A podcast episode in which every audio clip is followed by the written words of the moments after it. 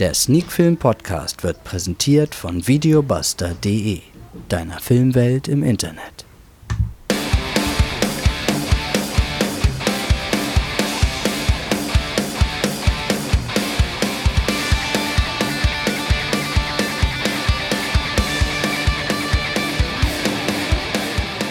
Halloween steht vor der Tür.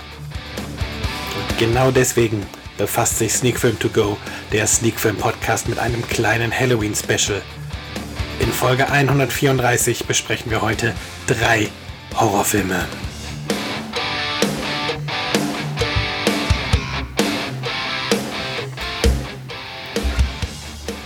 Ja, und damit sind wir mitten drin in der neuesten Folge von Sneak Film To Go, der Sneak Film Podcast. Wie gesagt, es ist Folge 134 und es gibt ein kleines Halloween Special, denn nächste Woche ist der 31. Oktober und dort ist eben Halloween. Wir besprechen heute die Filme The Beach House, Trolls World, wie er jetzt heißt der Film, und The Mortuary jeder Tod hat eine Geschichte, wenn ich den Untertitel gerade richtig im Kopf habe.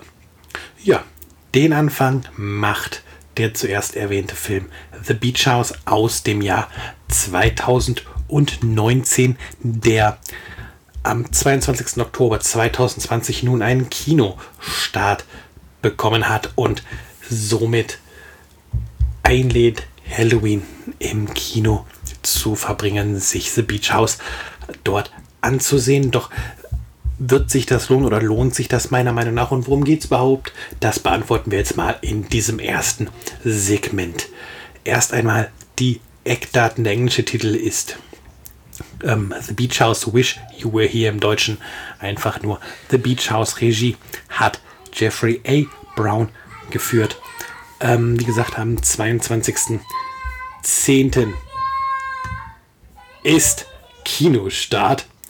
Und jetzt muss ich noch mal schnell gucken in der IMDB, was denn die FSK-Freigabe ist. Die habe ich mir nämlich gar nicht notiert. Entschuldigung dafür. Die FSK-Freigabe für The Beach House ist hier auch nicht hinterlegt. Hm, das ist jetzt aber schlecht. Aber da ich ja ein Muster, ein Rezensionslink bekommen habe für den Film, steht es vielleicht in den Mails. Da war ich jetzt ähm, tatsächlich mal schlecht vorbereitet. Ah, ich gucke mal hier rein, was wir hier stehen haben, aber ihr habt ja sicherlich Zeit. Hm.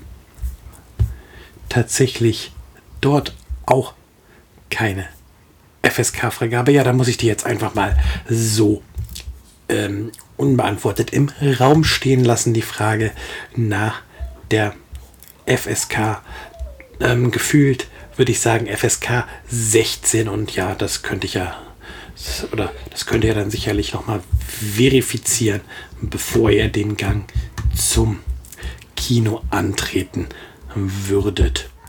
Ähm, ja, dann haben wir die Eckdaten fast ähm, abgehandelt. Die Darsteller vielleicht noch. Wir haben mit dabei Liana Liberato, Noah LeGross, Jake Weber, Marion Nagel, Michael Broomfield, Matt Maestro, Stephen Corkin und noch zum Beispiel Dan Zakaria.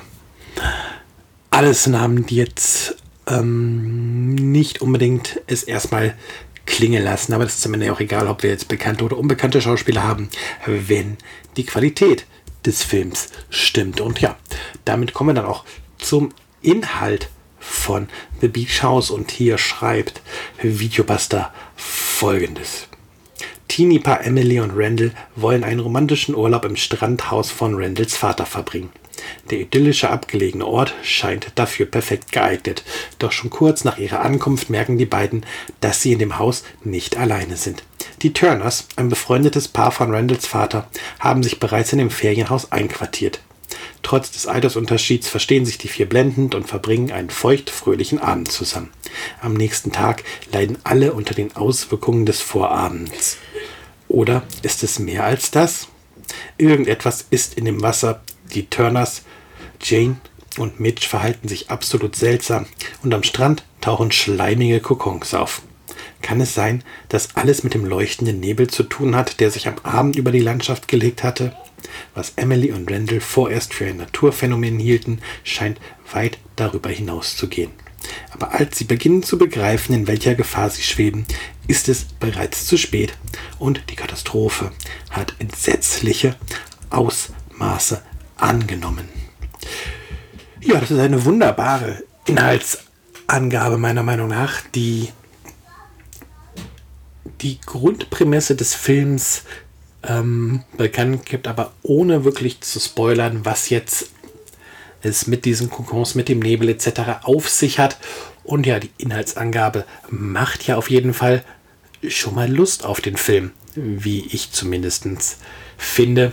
Ähm, eine ähnliche Inhaltsangabe gab es auch in der Pressemitteilung, die mich auf den Film aufmerksam gemacht hat. Und ja, tatsächlich, ich stehe ein bisschen auf sowas, auf so ein bisschen, wo man so ein bisschen das Gefühl hat, vielleicht, dass was Übernatürliches da ist und dass halt mal nicht der 0815 Slasher die Hauptrolle in einem Horrorfilm spielt. Und von daher hatte mich The Beach House von der Inhaltsangabe schon mal total ähm, gepackt und gesagt, ich muss diesen Film sehen. Und dann habe ich tatsächlich einen Streaming-Link vom Verleih bekommen. Vielen Dank dafür. Und ähm, konnte mir den Film ansehen. Und was soll ich sagen? Ich wurde solide unterhalten. The Beach House ist keinenfalls ein Meisterwerk des Horror-Genres, aber ein Film, der in seinem Genre zu unterhalten weiß, was mir sehr gut gefällt und womit bestimmt einige Zuschauer ihre Probleme haben werden, ist, dass der Film sehr ruhig anfängt, sich relativ viel Zeit lässt, ähm, die vier Hauptpersonen einzuführen und es dauert tatsächlich, ich glaube, bestimmt eine halbe Stunde, bevor ähm, überhaupt irgendetwas Ungewöhnliches erstmal passiert. Man lässt sich tatsächlich Zeit, um Emily und Randall einzuführen. Man inszeniert sehr schön die Begegnung zwischen den beiden und halt dem anderen Ehepaar Jane und Mitch. Und ja, auch wie die beiden Pärchen sich dann erstmal näher kennenlernen bei einem gemeinsamen Abendessen, der ja zugleich ähm, auch der Vorabend von dem ist, was da noch kommt. Und ja, das ist wirklich von Jeffrey A. Brown ähm, sehr solide und ja, takt oder gefühlvoll ist hier, glaube ich, das richtige Wort, inszeniert, so dass man als Zuschauer zumindest schon mal zu Emily und Randall eine gewisse Bindung aufbaut. Und das finde ich immer persönlich ganz wichtig für einen Horrorfilm, dass man sich für die Hauptfiguren interessiert, dass sie halt nicht einfach nur ähm, eine, eine, eine Person auf der Leinwand sind, bei der es einem am Ende egal ist, ob einem der Killer kriegt oder nicht. Ich finde es mal ganz wichtig, wenn es ein Film schafft, dass man so eine gewisse Ver Verbindung ähm, zu, zu, den Figuren aufbaut. Das gelingt halt durch diese, diesen ruhigen Start wirklich gut. Und so trifft es dann das, was hinten raus passiert, einen umso härter. Und ja, es ist tatsächlich so, dass ich jetzt auch, wie die Inhaltsangabe, gar nicht so weit darauf eingehen möchte, was es sich was es jetzt mit dem Nebel auf sich hat, was es mit den Konkons auf sich hat. Aber der Film, der findet da auf jeden Fall eine sehr schöne Mischung zwischen klassischen handgemachten Effekten, die einem auch schon mal ein wenig den Ekel ins Gesicht treiben können. Es gibt da so ein, zwei Szenen, wo ein starker Magen durchaus ähm, hilfreich ist. Aber ähm, ja, es gibt eben auch die ruhigeren Szenen, wo der Grusel sich eher im Subtilen abspielt, in Kleinigkeiten, die im Bild gezeigt werden und ja, in dieser gewissen Ungewissheit, weil auch halt die Protagonisten nicht wissen, was da wirklich jetzt ähm, passiert und wo diese Bedrohung, nenne ich es jetzt mal, herkommt. Ähm, ja, das haben wir gar nicht ähm, eben erwähnt, wie lang der Film eigentlich ist. Der ist ungefähr 88 Minuten und ähm, das ist eine Länge, die passt hier auch ganz gut.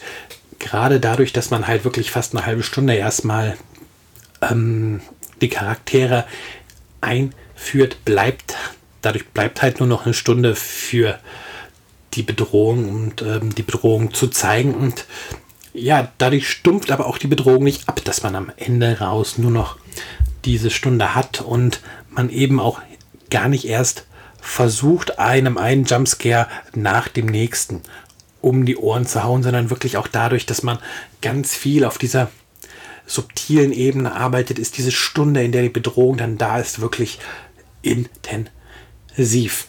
Ähm ich weiß, dass mittlerweile viele Zuschauer oder Kinogänger und Filmschauer tatsächlich ein Problem damit haben, wenn gerade ein Horrorfilm nicht von der ersten Minute einen ähm, die Blutfontänen um die Ohren haut und ähm, einen Jumpscare nach dem anderen raushaut. Diese Leute werden halt bei The Beach House sicherlich enttäuscht sein. Es ist eher ein ruhiger Vertreter des Horrorfilms, aber durchaus auch ein überraschender Vertreter, weil wir es hier eben nicht irgendwie mit dem x-ten paranormalen Ereignis zu tun haben und eben auch nicht mit einem Abziehbild von Killer, der sein Unwesen treibt. Und ähm, das macht den Film schon oder das, das, das verschafft dem Film schon zu einer gewissen Alleinstellungsmerkmal. Und von daher ähm, würde ich tatsächlich sagen, oder ich sage, nicht würde nur ich sage, dass der Film von mir äh, sieben von zehn Punkten bekommt und tatsächlich, wer am Halloween-Abend noch nichts vorhat, kann ja mal einen Kinobesuch planen für The Beach House oder noch steht nicht fest, wann der Film ins Heimkino kommt, aber er ist zum Beispiel bei Videobuster jetzt schon ähm, vorbuchbar, also reservierbar für die Wunschliste. Und ja, da kann man ihn dann eventuell, wenn man jetzt in den aktuellen Zeiten keine Lust auf Kino hat, ähm, auf DVD nachholen. Ähm, schön das Zimmer dunkel machen und dann einmal durchgruseln lassen.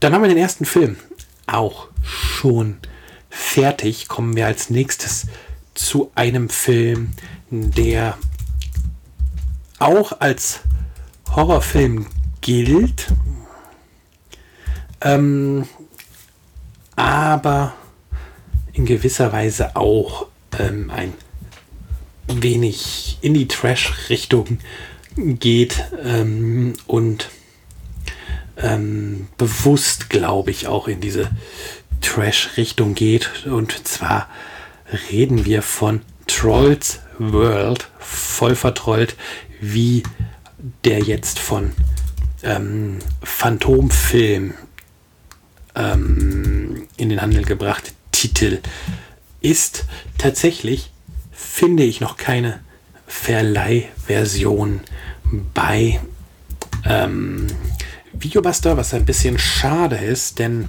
der Film hätte es durchaus verdient, in den Verleih zu gehen und ähm, nicht nur in den Verkauf, so dass man auch wenn man jetzt den Film nicht besitzen möchte, die Chance hat, äh, den Film sich im Heimkino anzuschauen, ohne ihn direkt kaufen zu müssen. Aber es scheint zumindest so, dass er da noch nicht im Programm ist. Ich habe jetzt mal direkt nach dem Filmtitel gesucht oder nach die auch mit ihr einfach nur als Darstellername. Ähm, Eva Habermann von ihr Serie. Ähm, kann ich da leider nicht finden, was sehr schade ist, aber das ändert ja nichts daran, dass ähm, ich hier über den Film reden kann, über Trolls World, der zeitgleich oder auch nur unter einem anderen Namen erscheint, weil es dort so eine interessante und komplizierte Geschichte rund um die Vermarktung, um die Rechte des Films gab. Ich, das, ich verlinke dazu mal in den Shownotes eine Berichtsserie vom Wortvogel, der sich ganz intensiv äh, mit der Geschichte von Trolls World und den ganzen Streitereien im Hintergrund auseinandergesetzt hat. Sehr, sehr ähm, lesenswert. Ja, kommen wir aber zum Film selber. Wie gesagt, Phantomfilm bringt den Film jetzt unter dem Titel Trolls World ins Heimkino. 92 Minuten ist der Film dann lang. FSK ab 12 und am 23.10.2020 war offizieller Verkaufsstart. Regie hat Eric Dean Horst geführt oder Hordes, weiß ich nicht, wie man ihn ausspricht. Und mit dabei ist die eben schon erwähnte Eva Habermann, Helmut Kraus, Kati, Karen Bauer, Giri Labus, George Hardy, Desiree, Nick Cecilia, Pilado, Billy Zöckler, Ralf Bauer, Britta Selling, Lutz van Horst, nein, Lutz van der Horst, das, der sollte man nicht unterschlagen. Ähm, also wie man jetzt aus dieser Liste heraus hört, durchaus Namen und Schauspieler, die im deutschen Kino bekannt sind, die aus dem deutschen Fernsehen bekannt sind. Also ähm, haben wir es hier mit einem Film zu tun, der vielleicht nicht das höchste Budget hätte, der durchaus einen trashigen Look hat, dem es aber gelingt, einige bekannte Namen vor der Kamera zu bündeln. Ja, jetzt die Frage, worum geht es denn in Trolls World? Und dazu schaue ich jetzt einfach mal in die ähm, Pressemeldung, die ich damals dazu bekommen habe, als ich den Film als Muster angefordert habe. Und zwar steht in dieser geschrieben. Die Geschichte begann zu einer Zeit, als Trolle, Magie und böse Mächte noch allgegenwärtig waren und nicht der Welt der Mythen und Legenden angehörten. Es war zur Zeit des dunklen Mittelalters, als ein boshafter Troll Besitz von der Seele der Markgräfin von Baden ergriff. Mit ihrer Hilfe wollte der Troll ein Tor zur Unterwelt öffnen und die Menschheit mit einer Armee von Trollen ins Verderben stürzen. Nur dank eines Zauberbands konnte er im letzten Moment gestoppt und zu Stein verwandelt werden. Seitdem geriet die Geschichte in Vergessenheit und wäre für immer zur Legende verkommen, wenn nicht ein Bauvorhaben fünf Jahrhundert, nicht fünf Jahrhunderte, 500 Jahre später, in unserer Zeit, zufällig die Statue der versteinerten Gräfin mitsamt dem Zauberbuche wieder ans Tagelicht befördert hätte. Durch ein Missgeschick wird der Troll zurück ins Leben geholt und schlüpft zur Tarnung in den Körper von Vanessa Meyer. Mit dem neuen Körper, dem Zauberbuch und der Hilfe der verfluchten Helga Wolf versucht er, seinen Plan erneut in die Tat umzusetzen. Nur der verrückte Wissenschaftler Dr. Fischer, die neugierige Nachbarin Beatrice Lametresse und Vanessas Tochter Natalia bemerken, dass mit Vanessa irgendetwas ganz und gar nicht stimmt. Eine lange Zusammenfassung, eine lange, lange Inhaltsangabe, ähm, die in dieser Langform eigentlich gar nicht ähm, bedarf hätte, weil gerade der ganze erste Absatz ähm, mit der Vorgeschichte ist in den ersten fünf Minuten des Films abgefrühstückt und dann spielt der Film in der Jetztzeit und ähm, zu diesem Zeitpunkt ist der Film ähm, auch eine Mischung aus sehr gelungen und völlig daneben.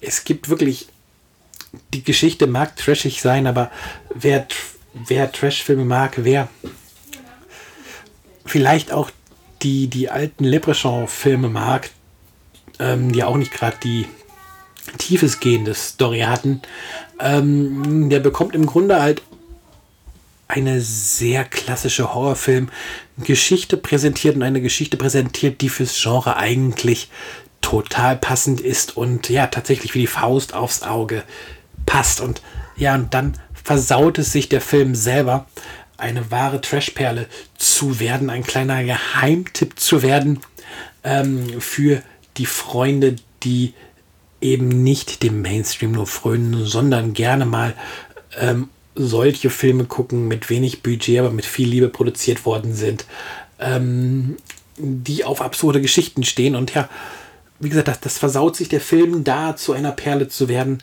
durch einige eigenartige ähm, Szenen in der Inszenierung oder durch eine Art Szenen, die in den Film eingeflossen sind. Es gibt zum Beispiel relativ zu Beginn eine Sequenz mit einer, ähm, ich glaube, es ist eine Theatershow, es ist noch nicht mal ein, ein mit, auf jeden Fall mit einer Talkshow, ich glaube, sie läuft aber noch nicht mal im Fernsehen. Ähm, die große Arabello-Show heißt es, glaube ich, wenn ich das richtig in Erinnerung habe.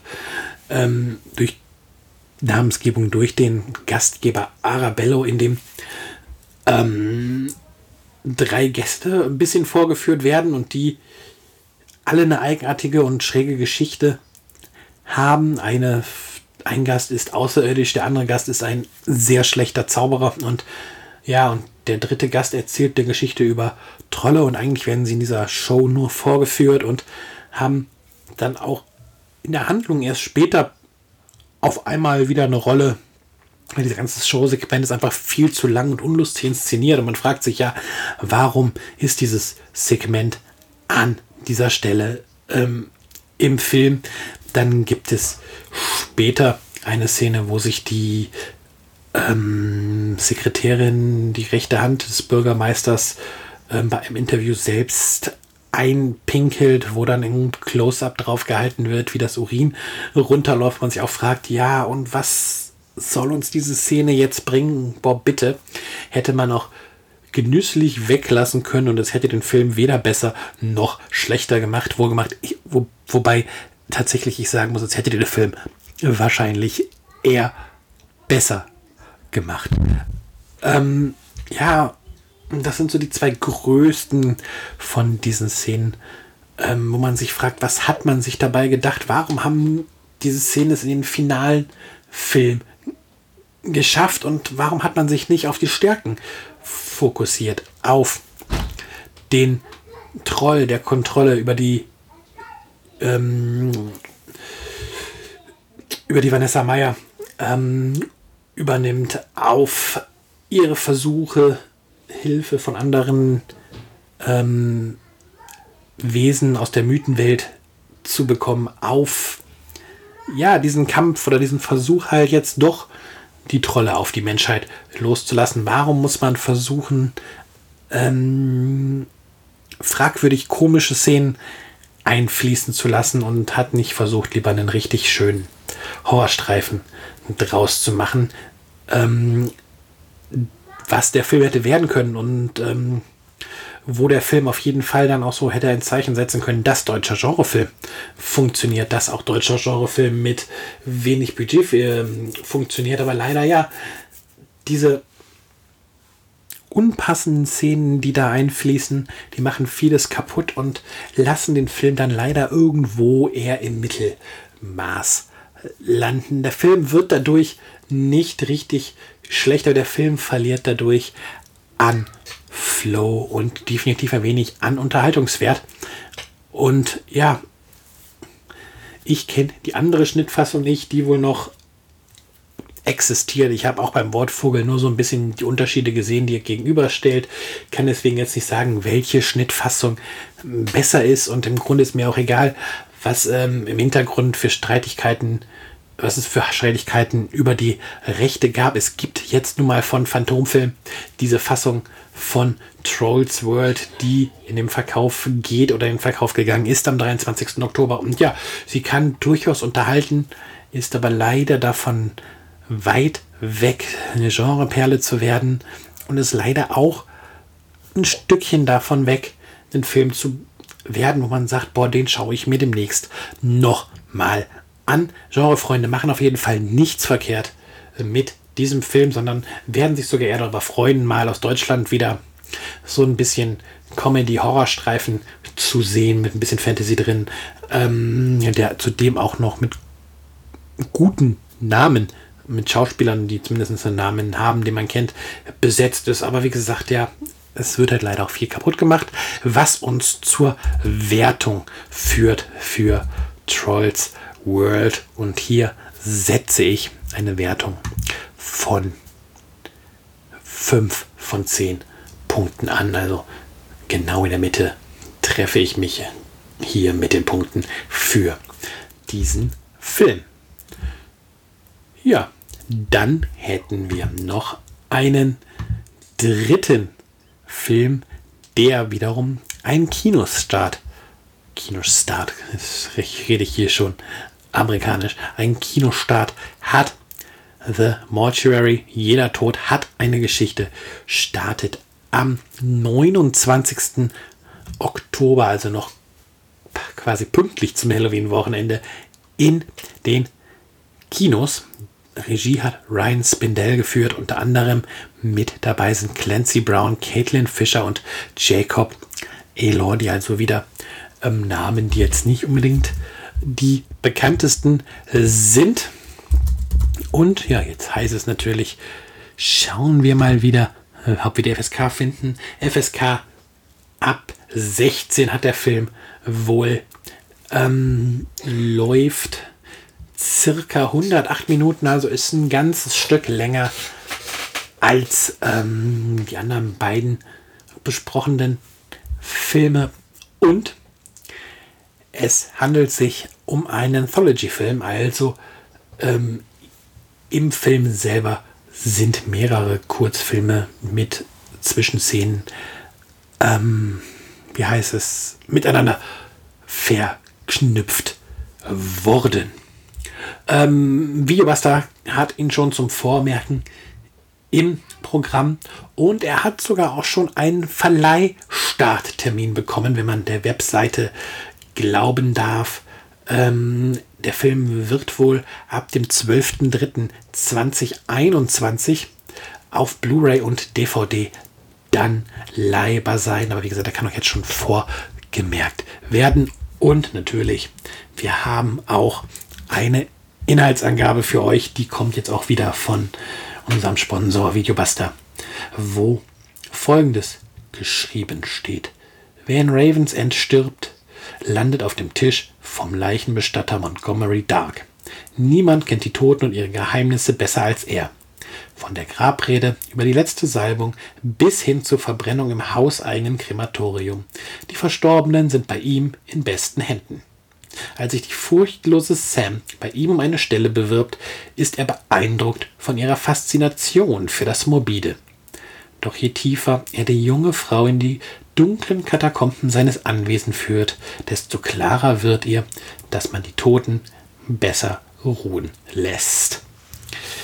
Ja, wie gesagt, es ist ein Episodenfilm, eine Anthology, ähm, der äh, die Geschichte rund um Montgomery Dark und die Bewerberin Sam ist das, was einen durch den Film führt, wodurch die einzelnen Episoden miteinander verknüpft werden. Und ja, die einzelnen Episoden sind durchaus sehenswert, wenn auch von unterschiedlicher Qualität. Also wir haben ähm, zum Beispiel ein sehr kurzes Episodenelement, ähm, was auch glaube ich, wenn ich mich jetzt nicht komplett falsch liege oder falsch erinnere, das ist jetzt knapp eine Woche her, dass ich den Film gesehen habe. Das erste ähm, das erste Horrorfilm-Segment dann in dieser Geschichte ist, ähm, was quasi den Auftakt dann da aufstellt oder darstellt. Was halt der, dieses Segment ist relativ kurz und äh, auch relativ unspektakulär inszeniert, aber dann kommen zwei ganz, ganz starke ähm, Filmsegmente, die man zu sehen bekommt. Ähm, wo bei beiden, ich möchte jetzt eigentlich gar nicht so viel verraten, was in den Segmenten hm, passiert, weil das durchaus auch so ein bisschen äh, spoilert und die Spannung auch wegnimmt, aber wo, wo beide ähm, Segmente ähm, wie heißt es, ganz viel mit, auch wieder mit praktischen Effekten arbeiten. Das, was wir auch schon bei The Beach House gesehen haben, praktische Effekte weg von reinen CGI-Schlachten. Und ja, wo auch dann eine gute Mischung gefunden wird zwischen einfach nur eine düstere Grundstimmung erzeugen und einfach dafür sorgen, dass beim, bei den Zuschauern durchgehend so ein bisschen die Gänsehaut da ist, weil man nie weiß, was passiert. Und auf der anderen Seite ihm auch mal so richtig schön einen Ekeleffekt ins Gesicht zu klatschen und ähm,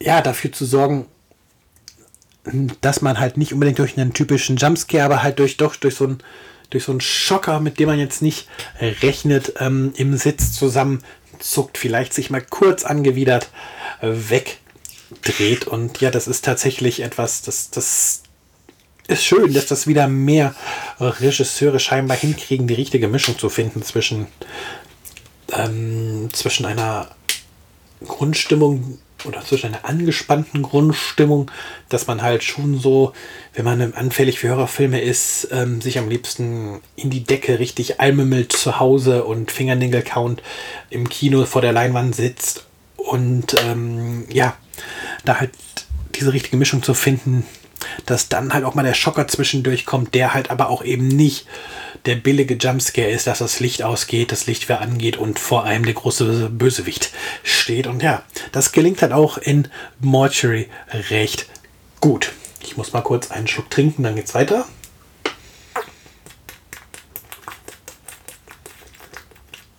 Und auch die Laufzeit von The Mortuary wirkt erstmal mit 108 Minuten äh, recht lang. Wir kratzen noch nicht an der 2-Stunden-Marke, aber ähm, gehen doch schon deutlich 18 Minuten halt über dieses über diese 90 Minuten Schmerzgrenze ähm, rüber. Und gerade Horrorfilme sind ja auch eher noch kürzer als 90 Minuten angesiedelt, aber die 108 Minuten ähm, stören bei The Mortuary eigentlich überhaupt nicht, einfach weil der Film halt ähm, zwar die große Rahmengeschichte hat, aber ja eigentlich ähm, mehrere kleine Filme ähm, ist, die miteinander verbunden sind, aber halt jetzt auch nicht so eng miteinander verbunden, ähm, dass man die 108 Minuten tatsächlich irgendwie die ganze Zeit nur nachdenken muss und ähm, damit beschäftigt ist zu überlegen, ja, der aus Episode 3, welche Rolle spielt er jetzt in Episode 3 zum Beispiel? Von daher, ähm, ja, wirkt es, wirkt es ganz gut oder passt es ganz gut mit den 108 Minuten. Da kommt halt keine Langeweile auf, da durch die unterschiedlichen Episoden und die unterschiedlichen Ansätze, die die Episoden auch in ihrer Art verfolgen, den Horror zu transportieren, ähm, hat man nicht das Gefühl, dass der Film wirkliche Längen hat und ja, schafft es dadurch, dass man tatsächlich gerne bis zu Ende sitzen bleibt und sich den Film gerne äh, bis zum Ende auch anschaut. Ja, wie gesagt, die Darsteller sind jetzt nicht die Namen, wo es bei mir im ersten Moment richtig Klick macht. Ähm, und auch beim Regisseur war jetzt äh, nicht unbedingt, dass ich sage, ja, das ist der Regisseur, ähm, der schon das und das gedreht hat. Ich weiß aus dem Kopf gar nicht, ob der Regisseur überhaupt schon was gedreht hat. Aber im Grunde ist das ja auch wieder so ein Fakt, wo man sagt, das ist egal.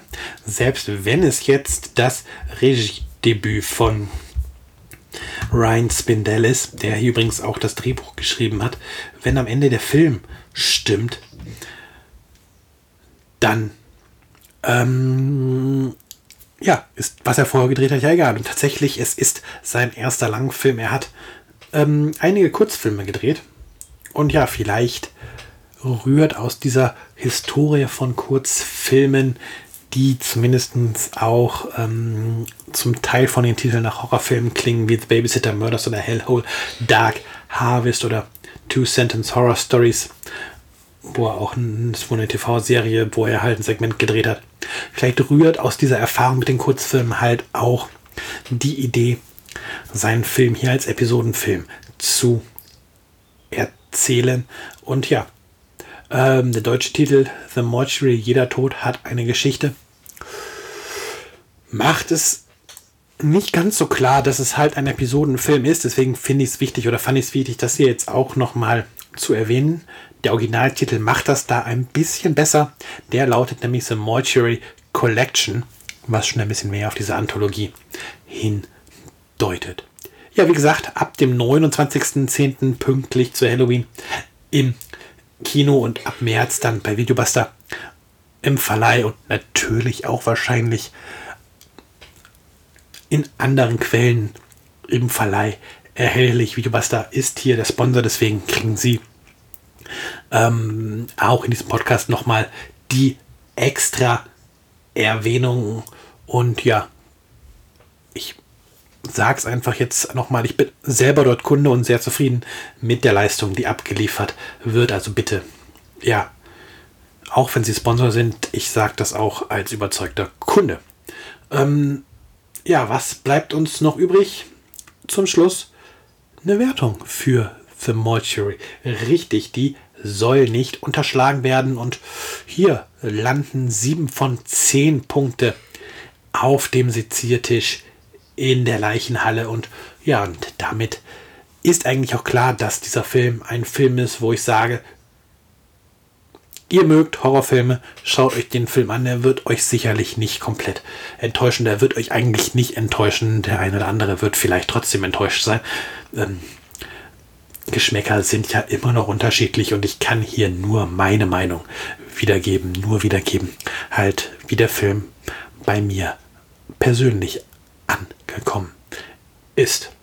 Ja, drei Filme aus dem Horrorgenre waren jetzt Teil dieses Horrorfilm-Specials eine Woche vor dem großen Halloween Abend, dem Abend, wo es die Geister besonders viel ihr Unwesen treiben. Und vielleicht ist ja bei diesen drei Filmen ein Film für euch dabei, den ihr dann am 31.10. gucken werdet.